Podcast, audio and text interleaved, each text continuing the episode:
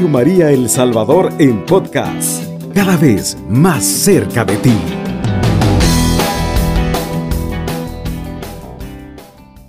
Entonces, como decía ahí nuestro hermano Marianito, que ahora nos va a conducir en el programa, obviamente, ¿verdad? Eh, los mártires en la pastoral de nuestra iglesia. Qué interesante eso, ¿verdad? Y esto en la pastoral obviamente nos motiva. Y aquí pues obviamente tenemos prácticamente casa llena, ¿verdad? En la parroquia María Madre de los Pobres, ¿verdad? Tenemos obviamente hermanos que nos visitan de, eh, de Michigan, la parroquia Santo Tomás Moro, también de Madrid, España, Vera Fátima, también de Washington, aquí está la Margie, y Bárbara también que viene de Alemania, pues, eh, y vienen a esto definitivamente a compartir con los salvadoreños esa experiencia martirial. Y eso obviamente nos llena de alegría, porque tristemente, ¿verdad? Y hay que decirlo así, ¿verdad? Los mártires a veces en su tierra son un tanto desconocidos creo que les conocen más en otros países y eso eh, para nosotros obviamente es un reto, ¿verdad? Y esto nos invita a conocerle más a nuestro mártir definitivamente, ¿verdad? Bueno, vamos a comenzar el programa como siempre proclamando el Evangelio que corresponde el domingo, el día de mañana, ¿verdad? Mañana 23 de enero estamos en el tercer domingo del tiempo ordinario. Estamos en el ciclo C de nuestro año litúrgico. Por lo tanto, el Evangelio que vamos a ir meditando ¿verdad? durante este año, que será pues el guía que nos va a ir conduciendo, ver en la vida de Jesús y en la vida nuestra también, ¿verdad? Es el Evangelio de Lucas. Lucas, ¿verdad? Lucas era un médico que era originario de Antioquía de Siria. Lucas obviamente no conoció a Jesús personalmente, lo conoció por el testimonio de otras personas. Y eso pues le, inspiró a que escribiera el Evangelio que lleva su nombre y también el libro de los hechos de los apóstoles, ¿verdad? Ahí tenemos este hermoso escrito, ¿verdad? Obviamente, como hemos dicho, ¿verdad? Los evangelios no son biografía de Jesús. Los evangelios son catequesis que dan una enseñanza en torno a la vida de Jesús. Ahí tenemos la gran enseñanza para la vida cristiana. Vamos entonces a escuchar el Evangelio, lo va a proclamar nuestra hermana Edith. Muy buenos días, queridos hermanos. Eh, vamos a escuchar el Evangelio que está tomado de San Lucas, capítulo 1, versículo del 1 al 4, y después el, el capítulo 4, después el, el versículo 14 al 21. Lectura del Santo Evangelio según San Lucas. Gloria y honor a ti, Señor Jesús. Muchos han, muchos han tratado de escribir la historia de las cosas que pasaron entre nosotros, tal como nos los transmitieron los que las vieron desde el principio y que ayudaron en la predicación. Yo también, ilustre Triófilo, después de haberme formado minuciosamente de todo, desde sus principios, pensé escribirlo por orden, para que las veas, para que veas la verdad de lo que se ha enseñado. Después de que Jesús fue tentado por el demonio en el desierto, impulsado por el Espíritu Santo, volvió a Galilea, iba enseñando en las sinagogas, todas, todos lo alababan eh, y su fama se extendió por toda la región. Fue también en Nazaret donde se había criado. Entró en la sinagoga como era su costumbre hacerlo los sábados y se levantó para hacer la lectura. Se le dio el volumen del profeta. Está escrito, el Espíritu del Señor está sobre mí, porque me ha ungido para llevar a los pobres la buena nueva, para anunciar la liberación a los captivos y la curación a los ciegos, para dar liberación a los oprimidos y proclamar el año de gracia del Señor. Enrolló el volumen, lo devolvió al encargado y se sentó. Los ojos de todos los asistentes a la sinagoga estaban fijos en él. Entonces comenzó a hablar diciendo, hoy mismo se ha cumplido este pasaje de la escritura que acaban de oír. Hermanos y hermanas, esta es palabra del Señor. Gloria y honor a ti, Señor Jesús.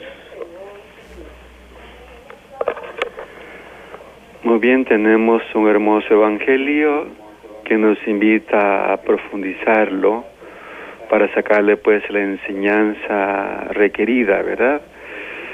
Eh, como hemos dicho, pues los, los evangelistas escribieron sobre Jesús, ¿verdad? No con el propósito de una biografía, sino con el propósito de dar una enseñanza para aquellos y aquellas que queremos obviamente recibir esa enseñanza para nuestra vida cristiana, ¿verdad? Y de hecho nuestros mártires se inspiraron en esto definitivamente, ¿verdad? Se inspiraron en las escrituras, se inspiraron en el testimonio, ¿verdad? Que estas personas dieron.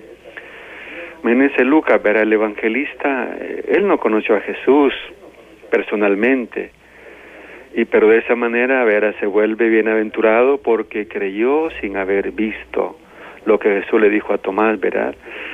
Tú, Tomás, crees porque me has visto.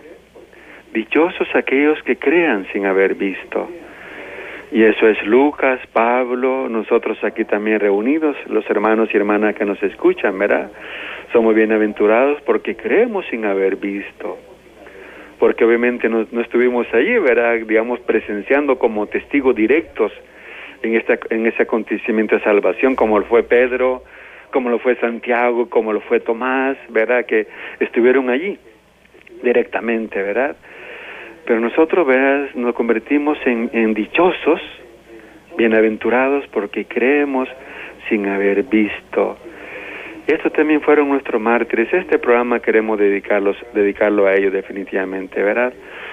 Porque los mártires que dieron su vida, derramaron su sangre, creyeron firmemente en el Mesías, en, el esperado de todos los tiempos, Jesús, ¿verdad? Y aquí obviamente el Evangelio que hemos proclamado, ¿verdad? Obviamente está en dos partes. La primera parte que habla allí, ¿verdad? Que dice que él ha recogido toda pues ese testimonio, esa experiencia y obviamente lo ordena, ¿verdad? En su escrito para que quede como reflexión para las comunidades que van a que van a reflexionar pues ese acontecimiento de salvación. Y la otra parte obviamente Jesús cuando llega a la sinagoga, verá el día sábado llega a la sinagoga y obviamente Jesús proclama la, la lectura, verá como todos sabemos cuando Jesús obviamente verá proclamó esa lectura en la sinagoga, no estaba escrito el Nuevo Testamento, estaba como ya insinuado el Nuevo Testamento, no estaba escrito, ¿verdad? Solamente estaba a ver en forma escrita lo que es el Antiguo Testamento. Por eso el rollo que le presentan a Jesús para, para que lo proclame es el escrito del profeta Isaías.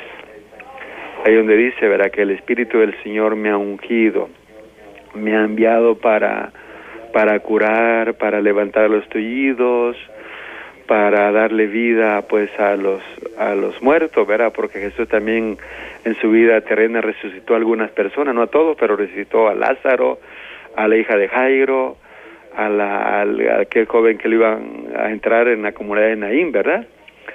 Entonces ahí obviamente tenemos, verá, toda esa pues experiencia recogida en el Evangelio de Lucas. Eh, hermana Edith, para usted, ¿qué significa eh, esta lectura que usted ha proclamado? ¿Qué enseñanza saca usted, hermana Edith?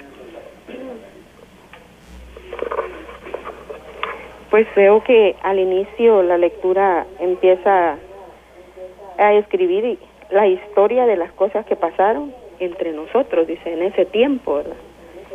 Y leía una parte de, de, de aquí de, de Hechos de los Apóstoles, ¿verdad? Que es siempre eh, Lucas, el escritor de, los Hechos, ¿verdad? Y nos muestra cómo en, en Hechos 8, 25, ¿verdad? Cómo fue arrestado Juan. Fue arrestado, eh, eh, ¿cómo se llama? Juan y Pedro, ¿verdad? Porque querían callarlo para que ya no predicaran, ¿verdad? Pero dice que ellos fue saliendo de la cárcel y, y pero una cosa que me llama la atención que en ese en esa lectura de San de los Hechos de los Apóstoles dice que la, ellos fueron arrestados, pero que la, la, la gente, los demás feligreses, permanecían en oración, orando por ellos, ¿verdad? Orando por ellos para que ellos, ¿verdad? Siempre ese espíritu de Dios que tenían no se fuera a apagar en, por lo que estaba sucediendo. porque siempre ellos salieron de estar presos y siempre ellos siguieron evangelizando, siguieron llevando esa buena nueva. ¿Qué quiero decir con esto, verdad? Que a eso nos invita a cada uno de nosotros, ¿verdad? A cada uno de nosotros no quiere decir que en el camino del Señor no vamos a encontrar obstáculos, no vamos a encontrar pruebas, dificultades, ¿verdad? Pero que nos está invitando que todos, unos por otros, tenemos que vivir orando por ese ministerio, por ese carisma que Dios ha dado a cada uno de nosotros como feligreses, ¿verdad? Y entonces eso me llama la atención, no es una historia que el Evangelio nos, nos, nos muestra, sino que es algo real que pasó en ese tiempo, pero que ahora también en la realidad, como estamos viendo, hoy es un día, ¿verdad?, de gloria, de gozo para nuestra iglesia y vemos de que nuestros mártires tampoco se callaron porque ellos sabían la situación que estaba pasando el país y que ahora no estamos excepto de eso también, ¿verdad? Y entonces, ¿qué estamos invitados? Que cada uno de nosotros oremos unos por otros para que eh, nosotros no callemos, siempre llevemos esa buena nueva, a, ¿verdad? Para que los demás también se entusiasmen, ¿verdad? Y poder llevar esa buena noticia a los demás. Muy bien, qué importante lo que la hermana Edith pues aquí ha compartido, ¿verdad? En, otras palabras, pues estamos invitados a ser profetas, sí. A anunciar la buena nueva de salvación. Muy bien, hacemos la primera pausa.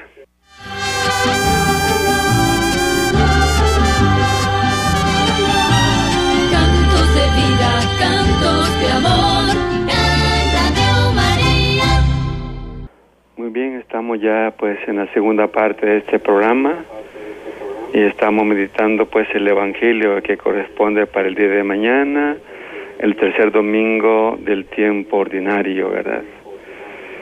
En esto, pues este año litúrgico, verá, vamos, como decíamos, vamos a meditar el Evangelio de San Lucas. Veremos a lo largo de este año cómo el tercer Evangelio subraya el papel central del Espíritu Santo en la vida y ministerio de Jesús. Con el Espíritu Santo ha llegado el reino de Dios, el tiempo de la salvación, anhelado y esperado especialmente por los pobres y los necesitados. Pues el Evangelio obviamente de Lucas, verás, ahí pues obviamente subraya el, el, el, protagonismo del Espíritu Santo, ¿verdad? Como todos sabemos, verá, nosotros como cristianos eh, Creemos en la Santísima Trinidad, Dios Padre, Dios Hijo y Dios Espíritu Santo. Obviamente que no están separados, sino simplemente obviamente los eh, ubicamos en, en lo que obviamente representan, ¿verdad? Dios Padre, Dios Hijo y Dios Espíritu Santo. Hermano Jaime, que nos comparte usted el Evangelio que hemos proclamado. Muy buenos días a todos los que nos hacen el favor de escucharnos. Lo cierto es que es un evangelio que tiene mucho, nos da mucha enseñanza para nuestra vida personal, familiar y comunitaria. Me llama mucho la atención al inicio cuando comienza el relato del Evangelio de mañana y Lucas menciona que hay personas que han querido ordenar todos los acontecimientos y al final en el versículo 4 dice, de este modo, refiriéndose a Teófilo, de este modo podrás verificar la solidez de las enseñanzas que ha recibido. La Madre Iglesia Católica se ha esmerado por años, por años, de irnos formando, de irnos conduciendo hacia Jesús, que obviamente es la fuente. Y San Lucas en este Evangelio lo dice él, dirigiéndose a Teófilo, de modo que podrá verificar la solidez de las enseñanzas que ha recibido. Ese es un, un aspecto muy importante en este Evangelio, porque si de algo mártires y nosotros como Iglesia Católica estamos seguros es de la solidez de a quién seguimos. Los escritos sagrados fueron escritos precisamente para nuestra formación, para nuestra formación no solamente de conocimientos, sino espiritualmente hablando, y para que podamos discernir en medio de todos los acontecimientos y los lugares donde estemos, que sin la voluntad de Dios, sin el hacer de Dios, nada es posible. Y que tengamos plena confianza, como lo dice Lucas, en los escritos. Pero Lucas en este momento no habla de los escritos que ya están, porque era poco lo que se había escrito, sino en la experiencia de las y de los demás, de los que le han antecedido, de los que quedan después de Jesús.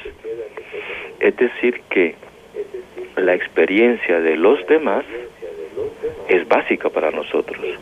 La vivencia de los demás es básica para nosotros porque si nuestra fe justamente comenzó con experiencias vividas, con testimonio, no de lo que habían leído, sino de lo que habían escuchado, de lo que les, de la solidez de los testimonios de la gente que fue parte en ese andar y hacer de Jesús, de los discípulos, de sus seguidores, esa solidez. Y como Madre Iglesia eh, tenemos como fuente, obviamente, hoy en día sí, las Sagradas Escrituras, pero también se recoge el magisterio de la Iglesia, esa sabiduría de la experiencia de hombres y mujeres que a lo largo de los siglos pues han estado orientándonos. Y qué bonito, pues lo que hoy como iglesia, como madre iglesia tenemos, estamos a unas horas nuevamente de vivir esa gracia. Ya tenemos un santo, San Romero, que estará muy emocionado, me imagino yo, dice uno de mis hermanos. Pues también allá en el Salvador se le ha reconocido, se le reconoce desde la Santa Sede como un hermano que le quitaron la vida por mantenerse apegado a la palabra de Dios y por hacer esto que dice Jesús en el Evangelio de mañana. He venido a dar, dice Jesús, el Señor me ha ungido para llevar buenas nuevas a los pobres. El Señor me ha ungido para llevar buenas nuevas a los pobres. ¿Y cuáles serán las buenas nuevas a los pobres? Imagino al padre Rutilio allá en el Paisnal diciendo, mire, llegó el padrecito. Sí, pero no me miren como el padrecito, a mí me díganme Rutilio, por favor. El testimonio de la gente dice, no, padre, a mí me dicen Rutilio porque soy uno de ustedes. Y desde ahí comenzó a trabajar, quiero hacer un grupo de gente y que conste, quiero hacer un grupo de catequistas, de formadores, nos vamos a formar ¿Y para qué, Padre? Eso que dice eh, Lucas, para que tengas solidez en la enseñanza que has recibido. Pues vamos a formarnos con la palabra de Dios y con la experiencia de vida de cada uno de ustedes a descubrir cuál es la buena nueva que Dios, que Jesús trae para ustedes. Y desde ahí comienza el Padre el trabajo con ese grupo de catequistas, de gente de la zona, gente muy humilde, por cierto, pero que prestaron oído al Padre y comenzó entonces aquella formación de revisión de la Biblia y a comprender. Porque si hay algo que él preguntaba, ¿y usted cuando va a misa entiende lo que se dice ahí? Y dicen algunas personas que le dijeron, pues a veces, Padre, casi no entendemos qué pasa ahí. Y más que algunas en latín, entonces, no, pues hoy sí lo van a entender. Y así cuando vengan a misa van a saber de lo que estamos hablando. Y por ahí comienza el padre Rutilio Grande a hacer su obra, ¿verdad? Y esto que me llama la atención, lo relaciono con el Evangelio. Me imagino que el padre se sintió así como ungido, ¿verdad? Y dice, aquí en el Paisnal yo voy a desarrollar esto que Jesús me manda y yo continúo con esta misión. Y de igual manera también al revisar al padre Fray Cosme Espesoto, llega a San Juan Nonualco y lo primero que mira es cuánta gente por aquí y nadie sabe leer, ni las mujeres ni los niños. Y comienza a ver, no, la mujer tiene que aprender a leer, fíjese la visión del, del, del santo de Dios, que descubre en cada espacio qué puede aportar. Y, y ese aportar no es cualquier cosa, lo dice Jesús. Él me ha ungido para llevar buenas nuevas a los pobres para anunciar la libertad a los cautivos. ¿Cautivos de qué? A lo mejor de la ignorancia, del analfabetismo, en la pobreza, En fin, una serie de características que tanto el padre Rutilo Grande encontró allá en el Paisnal, como también Fray Cosme allá en, en San Juan no, Noalco. Y desde la palabra de Dios comienzan a hacer luz, comienzan a dar libertad a los cautivos, comienzan a decir, si las buenas nuevas tienen que ser eso, buenas nuevas. Y ahí están los testimonios de gente que estaban alrededor del Padre Cosme y dice, mire, si algo nos enseñó el Padre Cosme es a que vivamos el Evangelio, no así como con pena, con cara de llanto, de dolor, sino de alegría, porque el Evangelio es alegría, el Evangelio es vivencial. Hermoso realmente como Dios hace a sus hijos predilectos y que nos orienten para nosotros pues seguir las enseñanzas como dice Lucas en este evangelio, ¿verdad? Teófilo, te pongo para que tengas solidez en las enseñanzas que has recibido, que eso también pues viene bien para nosotros y tener solidez en la vida de nuestros mártires y la iglesia que nos va conduciendo y guiando en estos días. El Evangelio de este día dice algo importantísimo para nosotros los cristianos y cristianas. El Espíritu del Señor está sobre mí. ¿Qué indica esto? Que somos ungidos. Y no solamente los sacerdotes, sino que también los laicos y laicas están ungidos por el Señor. ¿Por qué? Porque hemos recibido el Espíritu Santo en el bautizo. Somos bautizados, por lo tanto, ¿ver? entonces tomemos conciencia de lo que significa ser ungido, que el Espíritu del Señor está sobre nosotros. Ese Espíritu verá santo que inspiró a Lucas para que escribiese el Evangelio, ese Espíritu Santo que motivó a las primeras comunidades cristianas que obviamente tenían dificultades porque se movían en un ambiente adverso como era el Imperio Romano que les perseguía, obviamente, ¿verdad? Les perseguía y allí pues salieron muchos mártires. De ahí viene la expresión que hemos compartido siempre. Sangre de mártires, semilla de cristianos. Y esta sangre obviamente a los, a los comienzos de la era cristiana motivó a muchos cristianos definitivamente.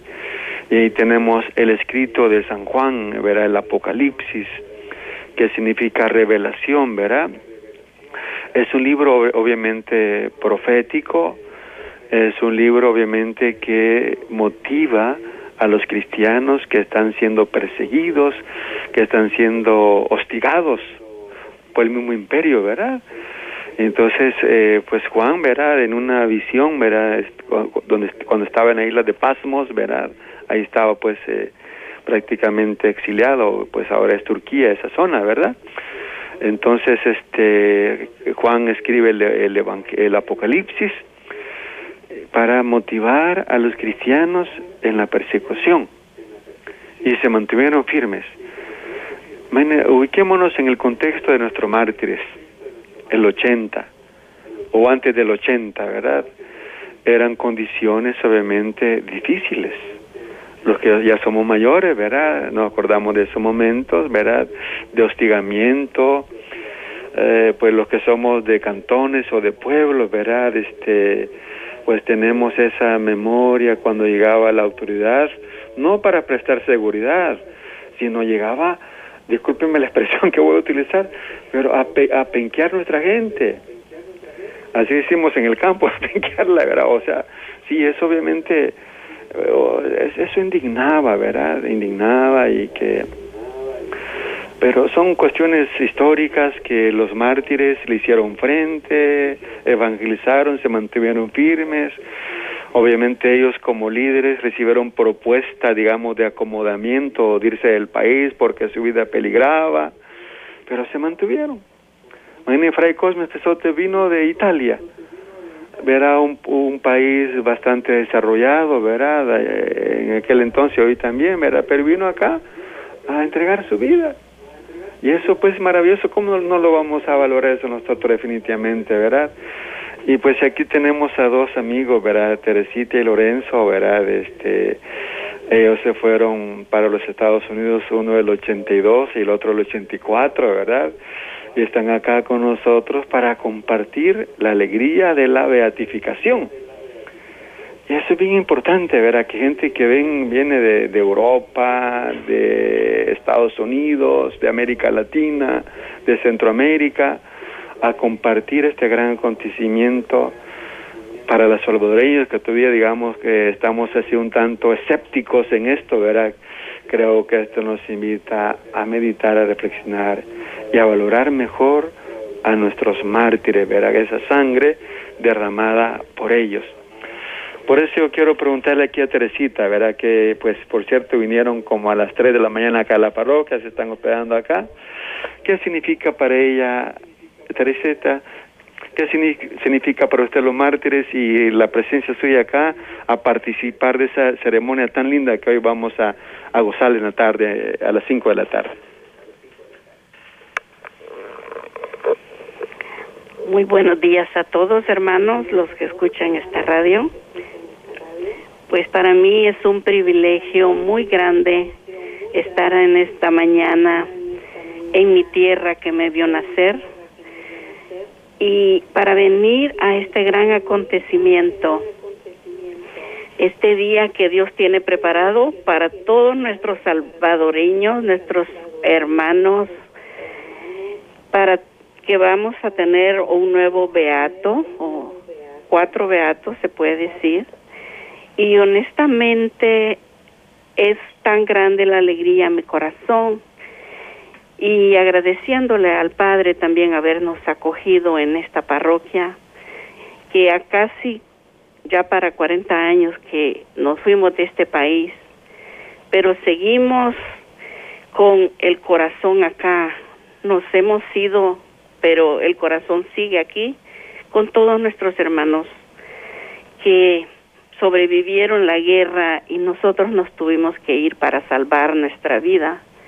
Pero en este día tan importante, un 22 de enero del 22 también, es una fecha muy importante porque vamos a tener nuevos otros nuevos beatos y y es tan grande la alegría en mi corazón como les compartía que haber podido llegar a, aquí contra todos obstáculos por el, la situación que se nos presenta. Pero sí decirles que es para mí un gran privilegio eh, estar en este día acá porque Rutilio Grande, nuestro sacerdote, ¿verdad?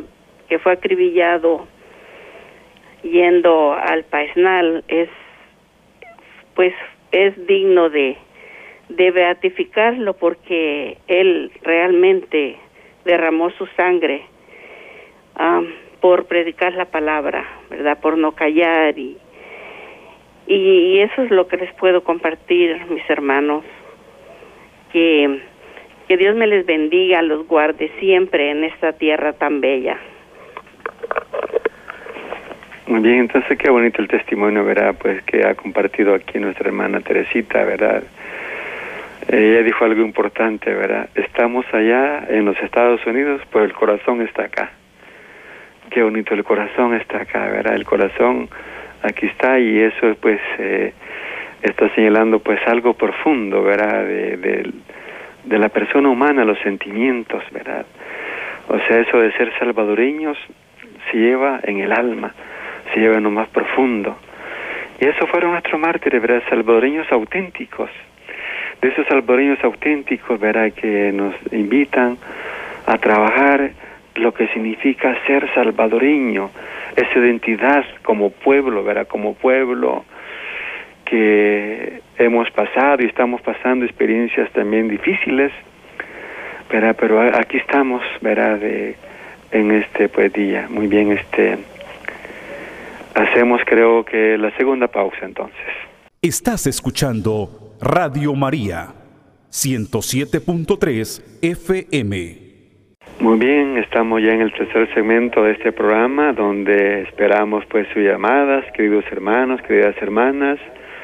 Su opinión es bien importante porque también nos motiva, nos inspira, ¿verdad? Y pues esperamos que nos escriban a través del WhatsApp o la llamada telefónica ahí también, verá que eh, será siempre bienvenida esa llamadita, ¿verdad? Bueno, saludamos a los hermanos que sabemos que nos escuchan, a, la- a Martita, ¿verdad? A Martita, eh, también a Doña Esperanza que nos escucha allá por cerca de San Isidro, vaya por el 3.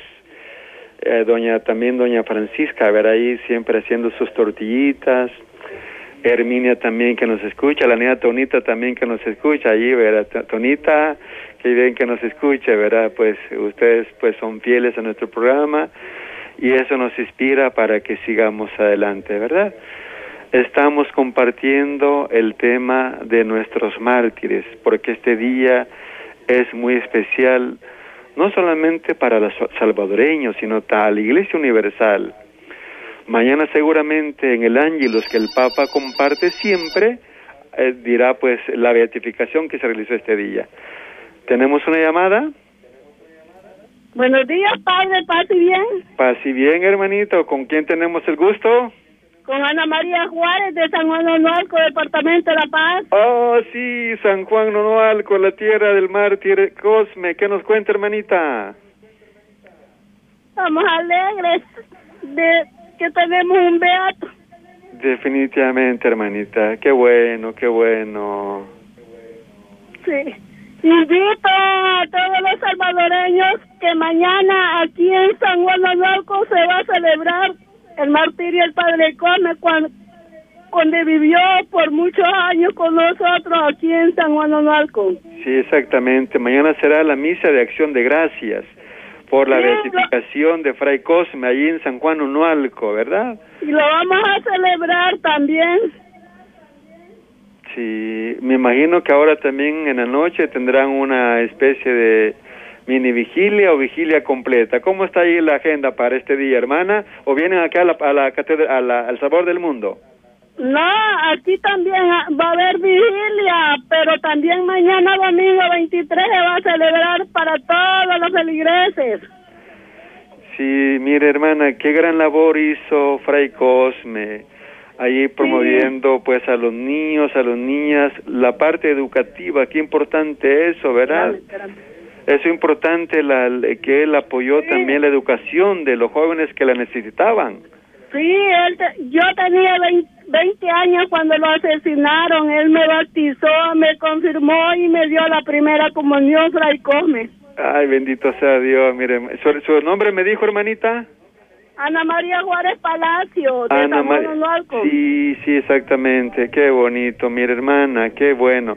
Pero usted no, no es familia del que escribió el libro sobre Co- Fray Cosme. No, no, no. Ah, ok, sí, que- hay un, un libro bien bonito escrito sobre Fray Cosme, de, de un muchacho, señor, creo que en esta en la actualidad, que le apoyó en sus estudios, parece, ¿verdad? Sí, sí, pero no, soy de otra familia. Ah, muy bien, Ana María, pero qué bueno que nos haya llamado, haya llamado, oiga. Su llamada es importantísima. La recogemos, verá, como testimonio y la aguardamos en nuestro corazón, porque ustedes conocieron a nuestros mártires. Sí, Sigan- bastante, sigan- sigan testificando sobre ellos, años. Sí. Sigan testificando sobre ellos, oiga, definitivamente, porque el, el- el- los mártires, eh, eh, al comienzo, verás, eh, hubieron muchos mártires al comienzo, verá, en la época del Sí, Imperio. Romano, y que nosotros te- hemos tenido esa experiencia, obviamente, hay que decirlo también, pues dura, dolor- dolorosa, pero nos hizo, obviamente, ver a sufrir, pero ahora lo celebramos con alegría, ¿verdad, Ana María? Sí, está bien, pase bien. Pase bien, hermanito. Un fuerte abrazo. Cuídese mucho. Gracias, gracias. Bendiciones. Tenemos otra llamada por allí, Marianito. Perdimos el contacto, pero tenemos mensajes Se de... cortó la llamada, Sí, ¿verdad, Marianito? tuvimos- bueno, sí, comparte se- los mensajes, eh, Marianito, por tenemos favor. mensajes de voz a esta hora de la mañana a través del 7850-8820. Por favor, hágalos eh, allí, por favor, comuníquelo. Muy buenos días, hermanos de Radio Amarilla.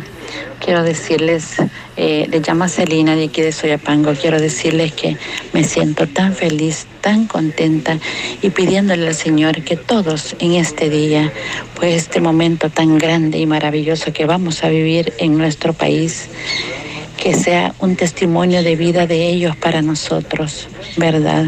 Como en el momento que tuvimos esa gran alegría y gozo en el corazón cuando iban a beatificar a nuestro amado Monseñor Romero. Yo conocí más al padre Rutilio Grande y he leído mucho del padre Espesoto y si todos dejan una gran historia y un gran testimonio. Estoy muy contenta, gracias hermanos de Radio María por todo lo que nos están también enseñando, porque de ustedes aprendemos. Gracias, bendiciones y que pasemos un feliz día como todos los que Diosito nos regala. Amén. Muchas gracias por su mensaje, hermanita. Qué bueno, gracias por ese, ese, ese audio de voz que nos compartió, ¿verdad? ¿Tenemos otro audio, este Marianito? Por el momento no, pero tenemos llamadas desde Honduras. Desde Honduras, qué bueno. ¿Qué parte de Honduras, hermano o hermana que nos habla? De Santa Cruz, Lempira, Honduras. Lempira, sí, mire, Lempira, verá, qué bien, hermana. ¿Su nombre? Juan Hernández. Ah, perdón, Juan Hernández, Juan, sí, hermanito, Juan Hernández. ¿Qué nos comparte, Juancito? No, pues aquí escuchándoles y sí les puedo seguir adelante y escuchando, ¿verdad? La, la dedicación del padre que nos están dando el día de hoy. Sí, exactamente. Sí, y aquí, pues, donde lo estoy escuchando, pues se llama la parroquia de Santa Cruz. Ah, mire, Parroquia Santa Cruz en Lempira, ¿verdad? Sí, en Lempira. Y aquí el que el pastor, pues, que tenemos se llama Mario Rivas. Ah, mire, qué bueno, el padre Mario Rivas, qué bueno. Ahí me lo saludo. este. Ah, bueno, se cortó entonces, ¿verdad? Sí. Qué, qué importante que nos hablen desde Honduras, ¿verdad? Eh, esta radio pues la escuchan en Boston, en Canadá. ¿Tenemos otra llamada? Sí, buenos días, Radio María. Buenos días, ¿con quién tenemos el gusto? Cecibel Morán Solórzano. Cecibel, ¿qué nos cuenta, hermana Cecibel? Este hermano que yo tuve el gusto de conocer al padre Rutilio Grande. Bendito sea Dios, hermana. ¿Qué nos cuenta de la Y experiencia de ese yo conocimiento? creo, yo creo que se tardaron demasiado para canonizarlo, porque él, desde su muerte, hubo milagro. Yo estaba de siete años y medio, no tenía los ocho años cuando fui, eh, que, que es la gran noticia de que lo habían asesinado. Sí. Andaba con mi abuelita en Aguilares y todo el mundo decía de que en esa vueltecita donde estaban unos árboles de giote, ahí donde los asesinaron en ese pedacito había llovido, había lloviznado. Y por el miedo de los escuadrones de la muerte, mi abuela no fue ese día, sino que fuimos hasta el siguiente día y todavía estaba húmedo. Entonces, este, yo tenía, estaba bien pequeña, pero sí recuerdo, y el padre Rutilio llegaba al cantón El Tule, El Tule, exactamente. troncal del norte, Sí, a la exactamente. hacienda Colima, con el padre Tabo, me recuerdo yo, Sí, Tabo Cruz, exactamente. Sí, la, una monjita que se llama, se llama o se llamaba Ivón, que estaba en Aguilares, Sí, y el padre Chamba. sí, Sabor Ellos eran- Carranza, el padre Sí. Salvador Chambita Carranza, sí. Entonces, eh, por la llegada del padre Rutilio Grande allá a Colima, tuvimos que venirnos nosotros desde, es- desde el 77 para, para acá, para Usulután, huyendo. Sí. Es que desde entonces partimos para Usulután. El padre Rutilio Grande o el padre Tavo hizo los contactos con el padre Ibáñez, que tenía la, era el encargado de la Fundación de Desarrollo y Vivienda Mínima. Exactamente, Fundasal, y por eso, y por eso estamos aquí en Usulután desde ese entonces. Mire, qué lindo el apoyo que recibieron del padre Ibáñez. Y, y, y yo pienso pues que se tardaron mucho, porque desde ese asesinato mi abuelita fuimos el siguiente día y estaba húmedo. Y yo desde ese entonces me recuerdo que en esa vuelta, no sé cómo estar ahora, ¿verdad? Sí. Le estoy hablando del 76, 77, a, que murió, que asesinaron a él. Sí, exactamente. Este, había como una vueltecita ahí, había alambre de púa y los árboles de giotes habían sido postes de, de- del cerco que dividía la- los terrenos con la carretera. Entonces era una gran persona, tenía, el padre grande tenía un hermano que se llamaba Andrés Grande, no sé si ya murió o está vivo, y él se casó con una hermana mía que Ah, se llama ajá, que Lilian. Entonces él fue profesor, el padre, el Andresito Grande en el centro escolar El Tule, kilómetro 45. Sí. Entonces, pues yo me siento muy satisfecha porque pude conocer al padre Rutilio. A las personas que le encontraban una foto del padre Rutilio las los asesinaban en ese entonces. Nosotros teníamos fotografías del padre Rutilio y las escondíamos. Sí. Entonces, ese es lo que puedo comentar, pero que era una gran eminencia y se, y se preocupaba por los pobres siempre. Yo estaba pequeñita, pero me recuerdo, era alto, bien simpático. Sí, Una gran persona. Sí. Gracias y paz y bien. Paz y bien, qué bonito, hermana, su testimonio. Le agradecemos a lo que usted nos ha contado. Estaba pequeña, lo conoció a él, y para nosotros eso es muy, muy significativo, ¿verdad? Tenemos otro mensaje de voz, padre. Muy bien, compártalo, Marianito, por favor, el mensaje de voz. Buenos días, Padre, paz y bien, pues estamos muy contentos. Yo eh, soy de San Juan Nonualco y estamos muy felices por la beatificación de Fray Cosme Pesoto, pues eh, mis hermanas y yo fuimos bautizadas por él y nosotros crecimos ahí en San Juan Nonualco conociendo todo lo que el Fray Cosme Pesoto hacía. Estudiamos en la escuela parroquial de San Juan Nonualco y él ahí pues llegaba y era tan amistoso con todos y cualquier cosa que uno necesitaba se le preguntaba, pues él siempre estaba dispuesto a ayudar. Bendiciones, Padre. Amén, hermanita, por esas bendiciones que ha compartido, ¿verdad? Mumi, yo creo que prácticamente estamos llegando al final de nuestro programa. No sé si Teresita, Edith quieran decir algo. Ahí me va a hacer la, la oración final, ¿verdad? No sé, Teresita, un saludo final, por favor, Teresita.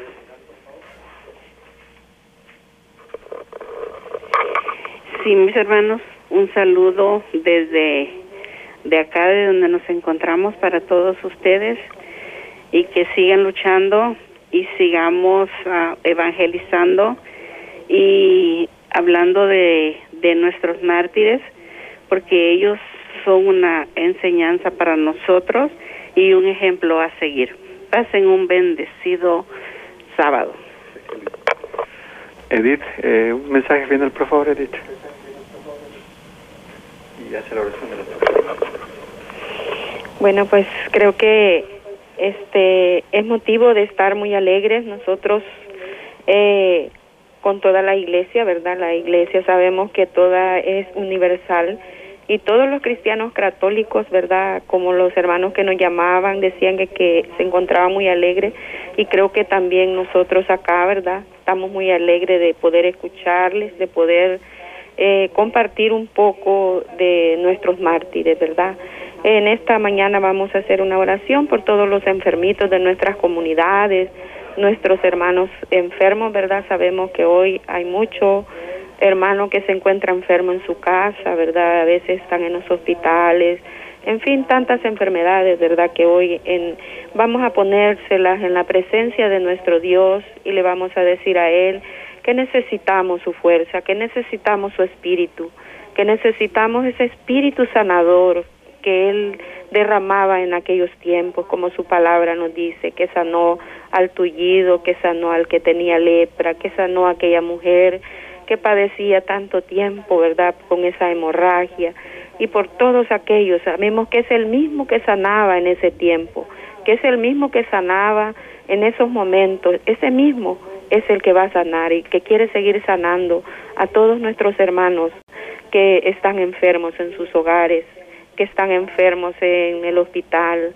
y por todos aquellos hermanos, ¿verdad? Que ponemos la salud de cada uno de nosotros, la ponemos en sus manos para que sea Él que derrame su espíritu sanador por todo eso. Bendito sea y alabado sea tu nombre, ahora y por siempre, por los siglos de los siglos. Amén. La Madre Iglesia, a pesar de todo lo vivido, siempre nos invita y nos llama así como Jesús desde la cruz. Padre, perdónales porque no saben lo que hacen. Y eso es lo que hacemos como Madre Iglesia. Pedimos que se unan a nosotros en la invocación al Espíritu Santo. Espíritu Santo, tú eres Dios, abismo infinito de belleza donde se saciará toda mi ser de amor. Mira mi interior, donde a veces habitan egoísmos, impaciencias, rechazos. Regálame el don de la paciencia. Quiero vivir el mandamiento del amor que me dejó Jesús, pero a veces me brotan malos sentimientos que se apoderan de mí. A veces hago daño con mis palabras, con mis acciones o con mi falta de amabilidad. Ayúdame Espíritu Santo para que pueda mirar a los demás con tus ojos pacientes.